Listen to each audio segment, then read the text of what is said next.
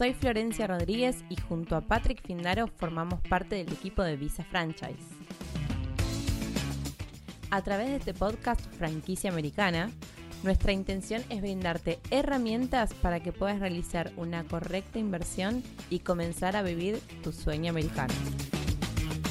Te presentaremos las mejores franquicias para invertir, analizaremos sus métricas, costos estimados de inversión, flujos de ingresos, aperturas, cierres de unidades y todos los secretos que debes saber antes de tomar la decisión de invertir en una franquicia. Acompáñanos en Franquicia Americana y comenzá hoy a vivir tu sueño americano. Bueno, buenas tardes a todos. Mi nombre es Florencia Sierra, formo parte del equipo de Visa Franchise y hoy tengo el placer de estar acá con Mirta Fadul, eh, abogada de inmigración, que bueno, nos va a responder absolutamente todas las preguntas, nos va a aclarar las dudas y vamos a poder conversar con ella, bueno, todo sobre la visa de dos. Bienvenida, Mirta, muchas gracias. Gracias, Florencia, por tenerme aquí, bueno, el equipo de Visa Franchise, que siempre estamos colaborando, y bueno, gracias por darme el espacio de poder compartir con ustedes estos minutitos y bueno, tratar de, sabes, educarlos y dar un poco de información de las visas de inversión. No, es un placer, es un placer estar con vos acá y compartir eh, este momento. Bueno, bueno, Mirta, eh, hablando un poco de lo que queremos este, aclarar acá para la gente que tiene dudas, que está comenzando un proceso de inversión, está tomando la decisión de dejar su país, arrancar una inversión en Estados Unidos, en una franquicia, y bueno, quiere optar por una visa E2, ¿no? La visa más común de los inversionistas o, un poco más sencilla que otras, ¿no? No es la única, pero por ahí tiene un proceso un poco más, más fácil que otras opciones u otras alternativas. Contanos un poco, Mirta, ¿qué es la visa E2?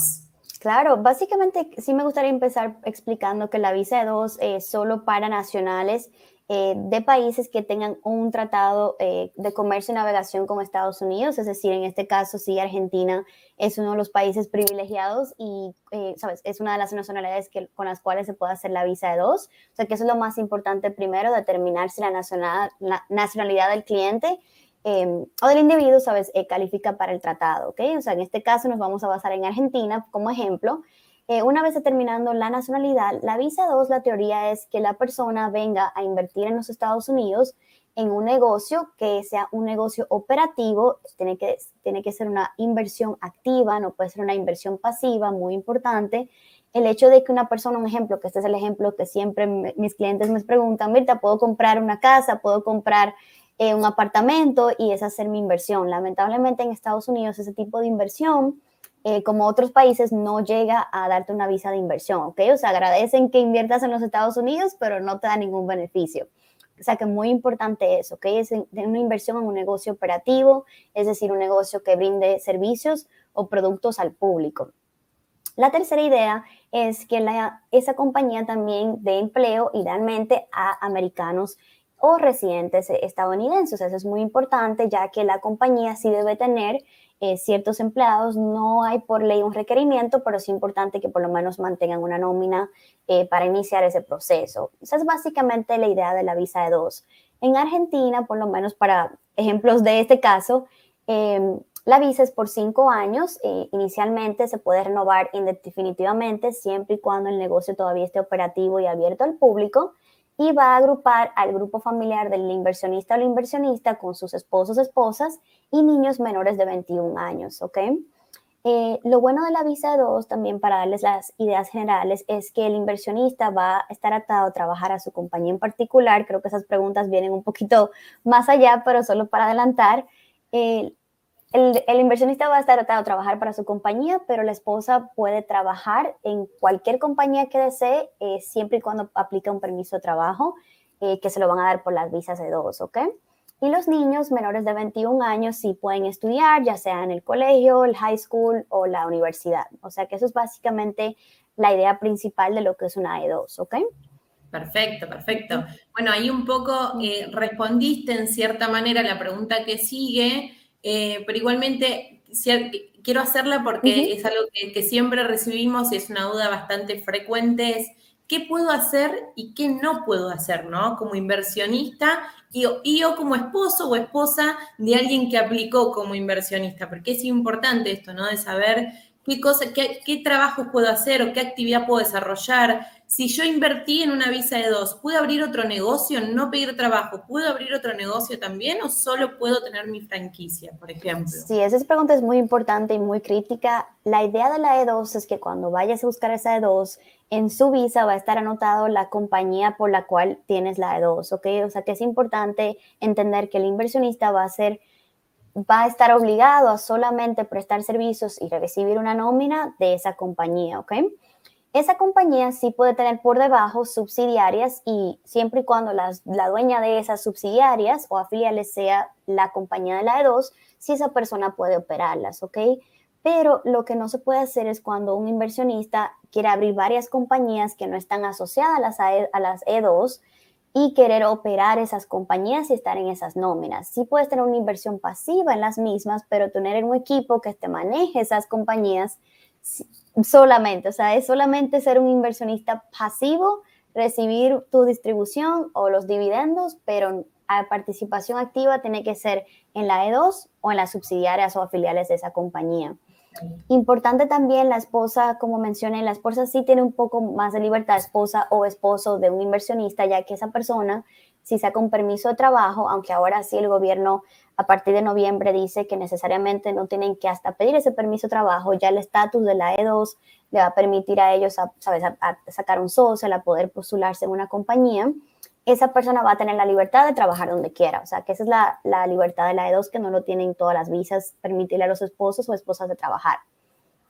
Por ende va a ser mucho más rápido, digamos. Una persona obtiene su visado, se muda a los Estados Unidos, ya no tiene que esperar ningún, ningún tipo de trámite legal, ya como esposa o esposo ya puedo tirar mi currículum y comenzar a trabajar, digamos. Exactamente. Obviamente, sabes, si las compañías la van a requerir tener un social security, pero sabes, tanto como el inversionista y el esposo o esposa puede sacarlo ya cuando haga su entrada formal, instalen aquí en Estados Unidos y aplican a su social, sí.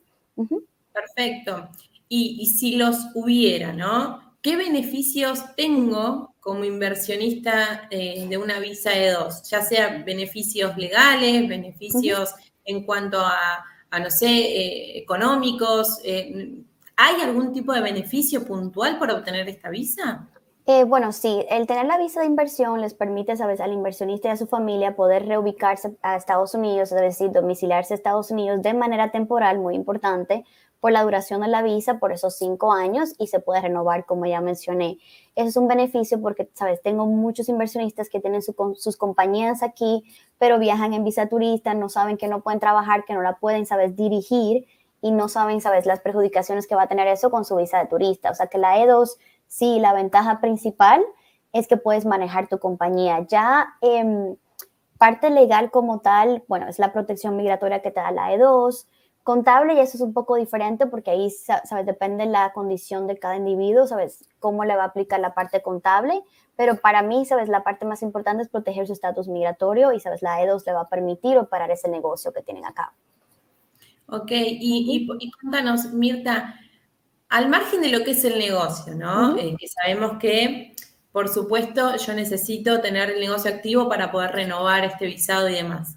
¿Hay algún otro inconveniente o hay, algo que pueda, eh, digamos, obligar a la persona o perder la visa por alguna otra cosa que no sea el negocio o no? Bueno, sí, bueno, para reforzar, la visa siempre va a existir cuando la compañía continúe activa y operando, ¿ok? Si tenemos un ejemplo, el activo de la compañía que deja de existir, obviamente, sabes, la visa tenemos que, por favor, comuníquese con su abogado antes de vender esa compañía, ese activo eh, por favor, porque si en el momento que ya no tienes operación activa, ya no hay una E2 como tal. En cuanto a qué otras razones eh, te pueden implicar a perder la visa, bueno, a quedarse más del tiempo en los Estados Unidos que le permite esa visa, es decir, ya incurrir presencia ilegal. Un ejemplo, la visa te da los cinco años, pero cada vez que entras a los Estados Unidos, solo les van a dar a ustedes una eh, I-94 por dos años, o sea que hay que estar monitoreando eso para no pasarse del tiempo. otras razones a veces ya eh, tener un récord criminal que les vaya a impactar la visa, o sea, ya cosas un poquito de, ¿sabes?, fuerza mayor que vayan a interrumpir la continuidad. Pero lo más importante es el negocio, aparte de que vengan ya, ¿sabes?, otras actividades que me van a dar la cancelación de la visa. Ok, entonces vos un poco decías recién, ¿no? Por favor, comuníquense con su abogado antes de vender el negocio, porque muchos de nuestros clientes pasa, ¿no? Claro. Eh, por ahí uno tiene una su actividad en su país de origen, por ejemplo, dando el ejemplo de Argentina o Colombia, México, ¿no? De, todas esas personas que puedan estar hoy escuchando este, este vivo, y digan, bueno, yo ya tengo mi empresa en mi país que se dedica a X industria, y por ahí para hacer lo mismo en Estados Unidos necesito cierto conocimiento por ahí del mercado o de proveedores o de relaciones. Entonces digo, bueno, voy por algo más estable, una franquicia, ¿no? Que me brinde la seguridad de que la inversión va a estar más segura, no tengo que exponer tanto mi dinero, estoy comprando ya un proceso armado, probado, en el cual este, me van a brindar un entrenamiento y lo voy a poder hacer bien, pero no sé, pasan cuatro o cinco años o pasan dos años y digo, bueno, yo quiero vender este negocio y quiero montar la misma compañía que tenía en mi país o montar otra compañía totalmente distinta que se dedique por ahí a algún negocio que vi eh, en Estados Unidos y, diga, bueno, me, conviene, o comprar otra franquicia. Digo, bueno, no, esta franquicia me va súper bien, pero a mí me gusta la, la parte de servicios y quiero comprar una franquicia de servicios. Entonces, ¿qué pasa? Porque mi visa estaba aprobada con X negocio y yo ahora quiero comprar otro y todavía no, no, se venció. ¿Qué pasa con ese proceso? bueno, cuando tenemos dos compañías paralelas, acuérdense, muy importantes, eh, a menos que la compañía sea la, la E2, sea la dueña de la, otra franquicia, sí es importante que vayan a, ¿sabes? Consulten con sus abogados porque tienen que hacer o una notificación a USCIS que quieren ahora agrandar el rubro de esa E2 Em, o ver cuál sería la manera, sabes, de conectar a esa compañía con la E2. Pero si operar dos compañías, tener dos E2, no va a funcionar. O sea, no va a haber dos tipos de visas de inversión para dos compañías que no están relacionadas una a la otra. O sea, que no sé si eso, sabes, cubre la pregunta, pero sí, a menos que sea una subsidiaria, la dueña de la E2, o sea, la E2 sea la dueña de la compañía y se maneja a través de esa, sí hay que notificar a USCIS el cualquier cambio de rubro, es muy importante y lo requiere. Claro, porque si no, supongamos que yo vendo mi negocio, no avise a nadie y el día de mañana voy a renovar mi visa con otro negocio totalmente distinto. Eso puede perjudicar esa renovación, ¿no? O puede costarle el rechazo. Sí, puede perjudicar, o sea, no se puede hacer nada post actividad, o sea, básicamente, y eso ya me lo han dicho, sabes, en USCIS y en el consulado, o sea, tienes que notificarme antes, ok, tengo la intención, mira, de vender este negocio y voy a comprar este, y ellos te dan el permiso para hacerlo, pero no puede ser después porque van a decir, bueno, ya usted vendió su negocio, duró seis meses sin actividad y ahora me va a decir que usted va a renovar esta visa, ya esta visa no estaba activa, ¿sabes? O sea que eso sí puede dar problemas. Ok, perfecto. Bueno, eso es importante tenerlo en cuenta, ¿no? A la hora de, por ahí personas que comiencen con un tipo de negocio y en la mitad de su visado digan, bueno, por ahí me arriesgo a este otro o, a comprar otra franquicia y quiero vender esta o, a mi negocio. Es importante siempre hacer cada paso de la mano del abogado para evitar esos errores y que siempre el proceso sea lo más este, aceptado posible.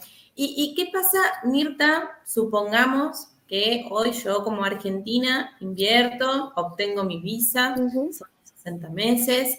¿Qué pasa si Argentina deja de estar el año que viene dentro de los países que tienen un acuerdo y Argentina ya no puede obtener una visa de dos? ¿Yo qué pasa con mi negocio? ¿Lo pierdo? ¿Tengo que vender todo? ¿Me tengo que volver? ¿Qué pasó? Sí, eso básicamente es una pregunta muy importante y justo pasó con eh, Ecuador es un país que, sabes, eh, tenía su tratado. Eh, inmigración, sabes, no le va a cancelar las visas, lo que va a afectar es la, eh, la renovación como tal o sacar una nueva, ¿ok? O sea que no, no es un pánico muy grande, ellos siempre te dicen los, los lineamientos que van a aplicar. Por ejemplo, esto sí pasó con Ecuador y lo que ellos limitaron es que las personas que ya habían invertido, sabes, sí podían aplicar si era cierta fecha antes, pero ya personas, un ejemplo, que hacían inversión a partir de tal fecha, no podían sacar una visa nueva pero sí, sabes, ellos sí pusieron ciertas limitantes, no es que lo van a dejar, sabes, sin, sabes, al individuo sin la manera de operar su negocio, ¿ok? O sea que eso es una pregunta muy importante, pero si ya estás en la visa, sí hay manera, sabes, de continuarla.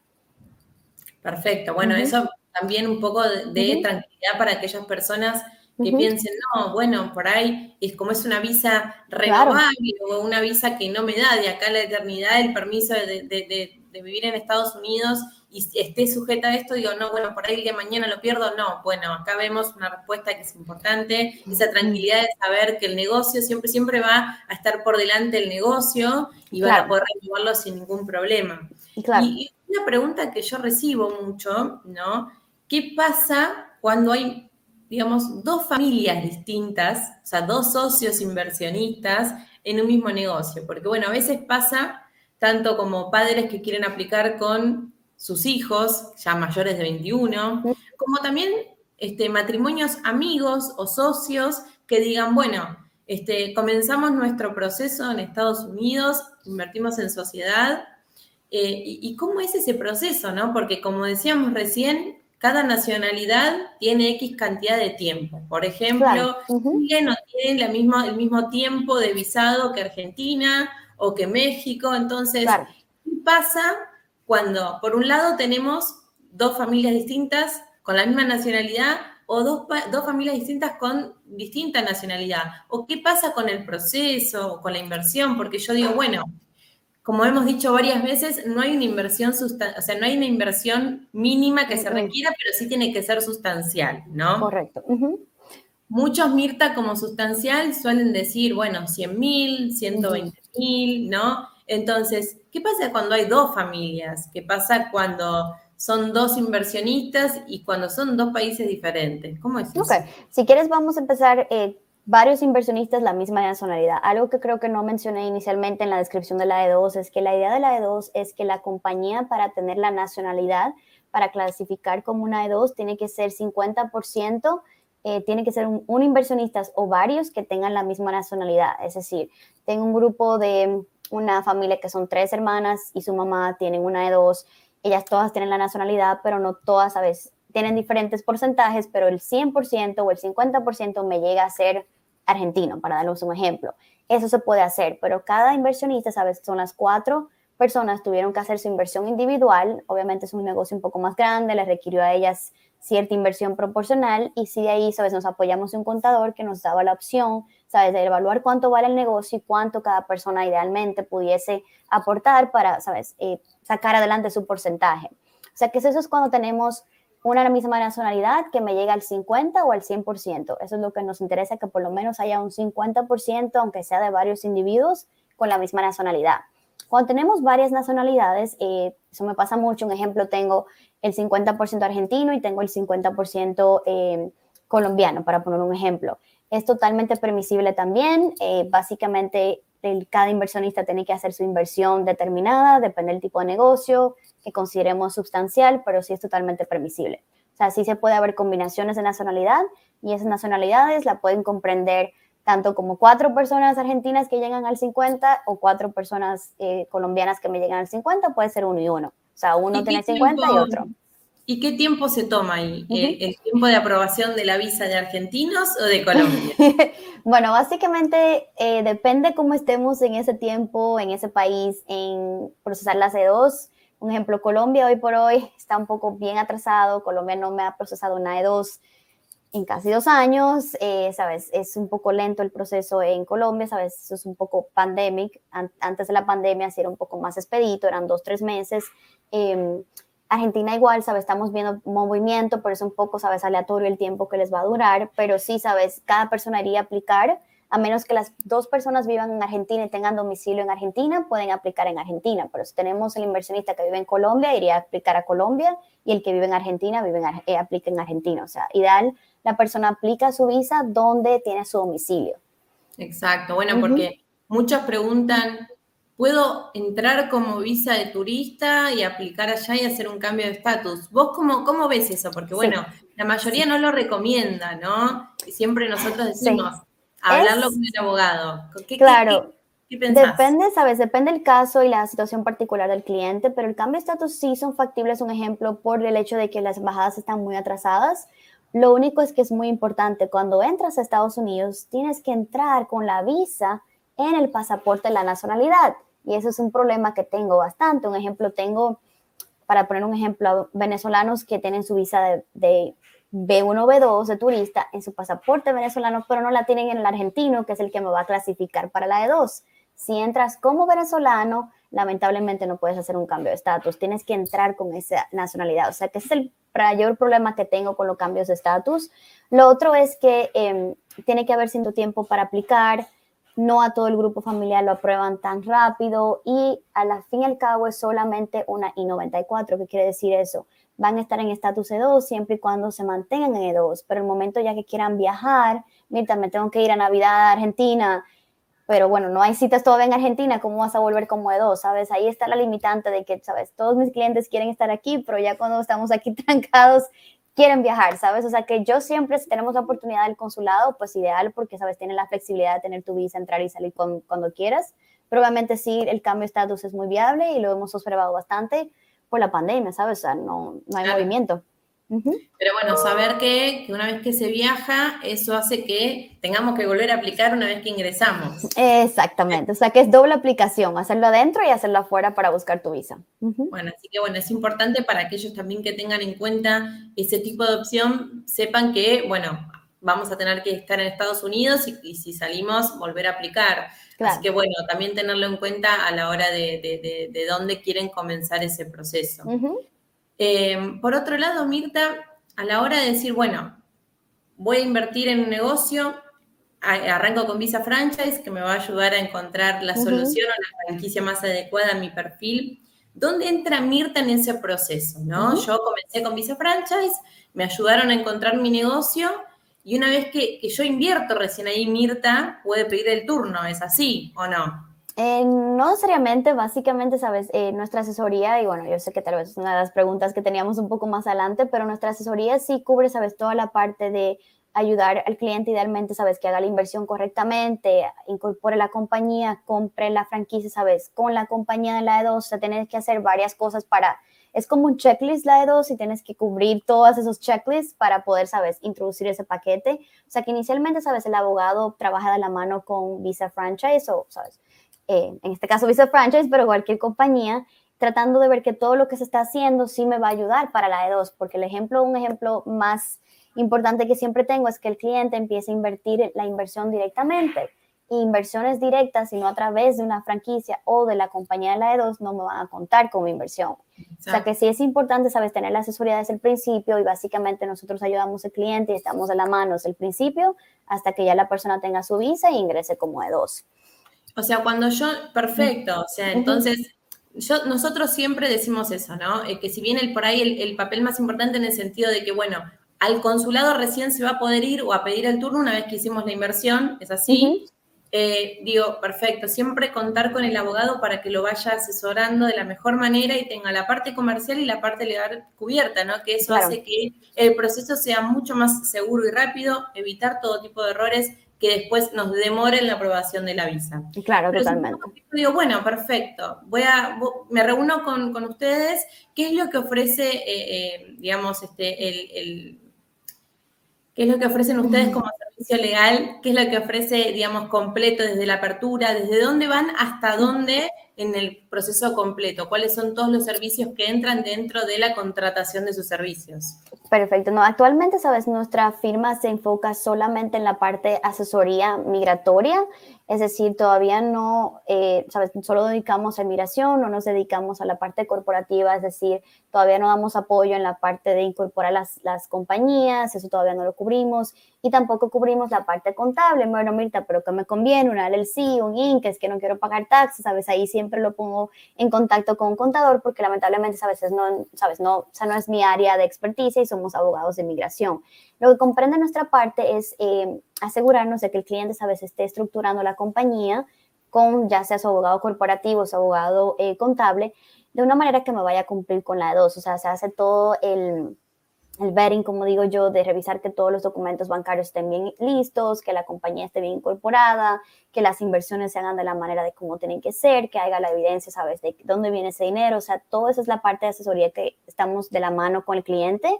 Se le prepara obviamente el paquete para envío para Argentina, se le asesora cómo cómo va a ser esa entrevista y se prepara para esa entrevista. Bueno, no se prepara, sino que, ¿sabes? Hacemos con ellos, ¿sabes? Una parte interactiva de cómo va a ser esa entrevista se ayuda, sabes, al momento en que la persona tiene su visa, qué, qué documentos van a necesitar para entrar, social security, licencia, sabes, toda esa asesoría eh, le damos al cliente hasta que ya esté instalado en Estados Unidos y ya emprenda por sí mismo.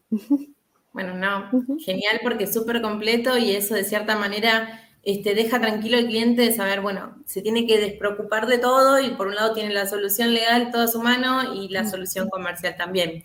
Bueno, yo por mi parte eh, hice todas las preguntas que solemos recibir y que creo que está muy interesante que las puedas aclarar hoy vos de, primera mano, pero también tenemos preguntas de aquellos que están viendo el video, eh, así que creo que también van a ser muy interesantes y vamos a poder aclarar todas esas dudas. Acá Max nos pregunta si para, para latinoamericanos solo nos, complete, nos compete la visa de dos o también se puede acceder a la Green Card. Sí, bueno, eso es una pregunta un poco, eh, sabes, un poco que abarca bastante, porque no solamente está la de dos, obviamente en este día, sabes, Florencia y yo nos estamos enfocando en la visa de inversionista, pero hay diferentes tipos de visas. Y muy importante también aclarar, eh, tenemos las visas no inmigrantes como las E2, que son por un tiempo determinado, y tenemos las visas inmigrantes, que son las que te llevan a las green cards, ¿ok?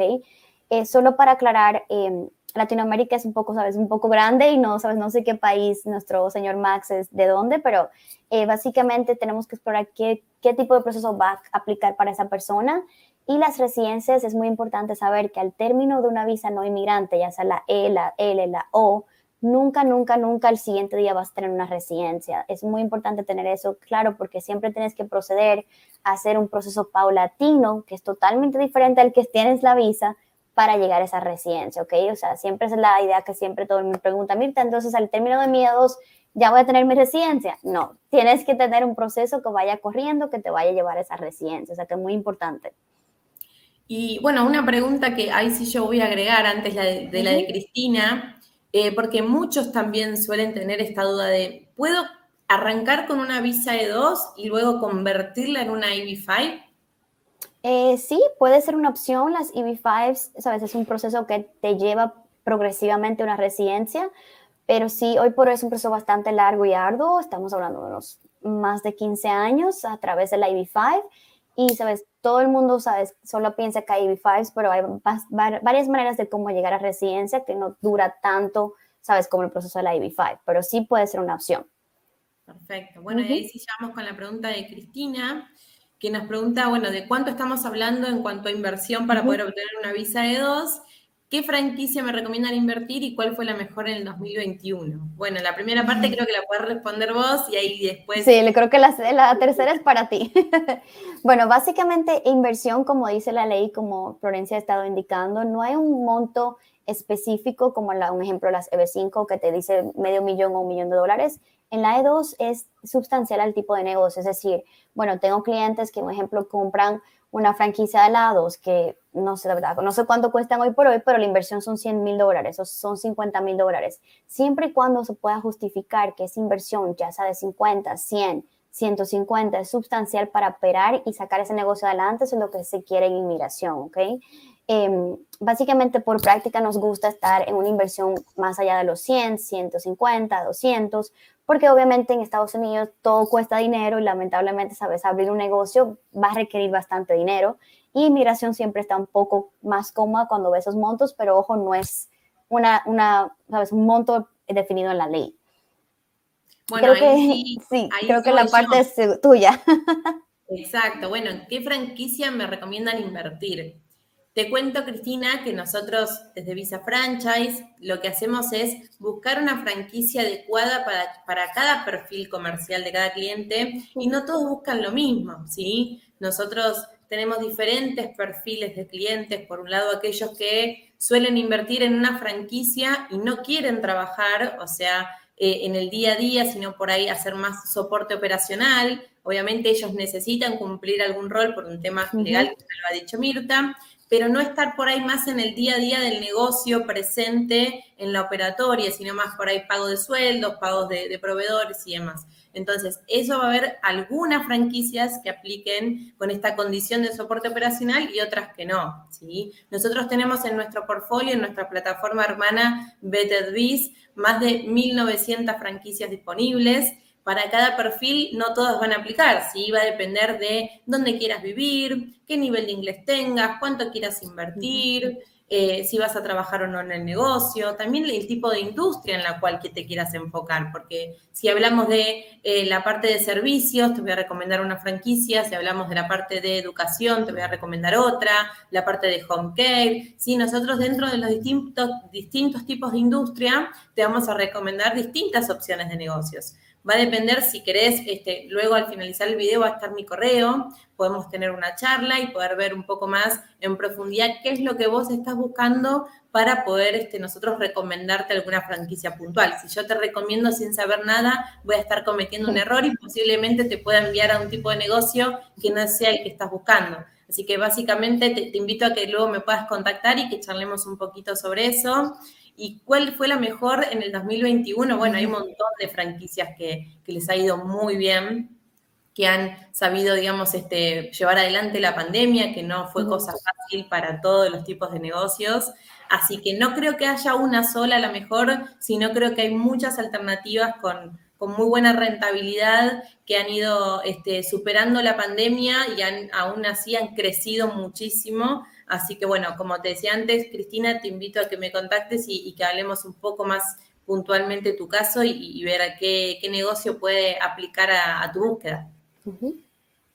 Bueno, acá tenemos otra pregunta, que es la de Rodrigo. Si para mudarme necesitaría tener un abogado de inmigración como requisito excluyente, ¿y qué otro asesor me recomiendan? Bueno, muy importante, sabes, eh, tener un abogado, quien seas, por favor, asesores de un abogado eh, al momento de emigrar, porque hay muchos, sabes, eh, como digo yo, mala información. Hay muchas personas también que no son abogados, especialmente en el área de inmigración, y se venden como abogados. Por favor, asesorarse de eso, porque al momento de que te ayudan para legal, un notario, que es muy diferente con, en nuestros países latinoamericanos de lo que es esa persona aquí en Estados Unidos, no va a poder ayudar ni va a tener una responsabilidad legal con el cliente. O sea que para mí sí los abogados son importantes porque créanme que la área migratoria es bastante delicada y cualquier error te lo puedes perjudicar. Eh, ¿Qué otros asesores? Muy importante, como digo yo, si quieren un negocio, obviamente unos expertos como Visa Franchise, eh, pero también la parte contable, sumamente importante, eh, sería la otra persona que yo, ¿sabes? contactaría de urgencia, la parte contable y los abogados, por, por lo menos para empezar, y alguien como Visa Franchise si quieren emprender en Estados Unidos. Bueno, genial. Em, acá tenemos otra pregunta también de Rodrigo, que un poco la respondimos, creo yo, que puede tramitar desde el país de origen o en USA, sí, bueno, pero como dijo bien Mirta, va a depender después eh, si puedas viajar o no, si tengas que volver a aplicar o no, y también el tiempo, ¿no? Porque si aplican y hacen el cambio de estatus, si en Argentina, por ejemplo, tienen 60 meses, en Estados Unidos haciendo cambio de estatus, le dos años. Entonces estarías perdiendo eh, bastante tiempo de, lo que es tu visa eh, por hacer un cambio de estatus. Así que bueno, esas son cosas importantes a tener en cuenta a la hora de decidir eh, desde dónde aplicar, ¿no? Y acá Rodrigo me hizo una pregunta que es excelente. Yo creo que, son las preguntas de acá en adelante. Todas las personas van a preguntar esto, así que te agradecemos. Sí, por bueno, todavía no sé qué te ha parecido a ti, Florencia, por, por, por mi opinión, migración todavía está un poco cuadrada. Ellos están tratando de modernizarse y bueno, incluso todavía el, lo que es la locación como tal, tener un negocio que brinda servicios y productos es lo ideal. El cripto obviamente sabes, es basado en inversión, no sé, todavía no creo que estemos tan avanzados en inmigración para impulsarnos en un negocio en, en esa área.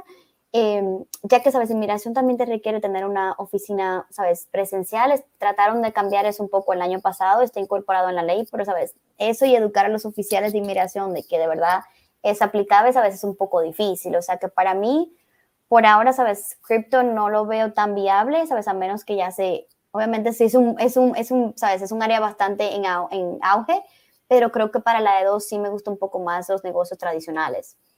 Sí, yo creo que por ahí en un futuro eh, se, pueda llegar a ver, pero bueno, actualmente es, algo muy nuevo y a su vez también no genera empleo, ¿no? Nos genera una inversión. Y no tienes que estar aquí, lo puedes hacer de donde quieras. O sea, que te van a decir, bueno, pero ¿para qué usted quiere la visa, sabes? Entonces, de cierta manera, hoy creo, va, lo acaba de decir Michelle, no, pero bueno, yo creo que es una pregunta que va a, va a empezar a surgir mucho eh, eh, de acá en adelante en los próximos procesos. Bueno, y acá nos pregunta Iván, eh, ¿cuánto tiempo están tardando las embajadas en procesar la visa? Un poco lo que hablábamos antes. Sí, es un poco, ¿sabes? Te estamos viendo luz, no se me alteren, ¿sabes?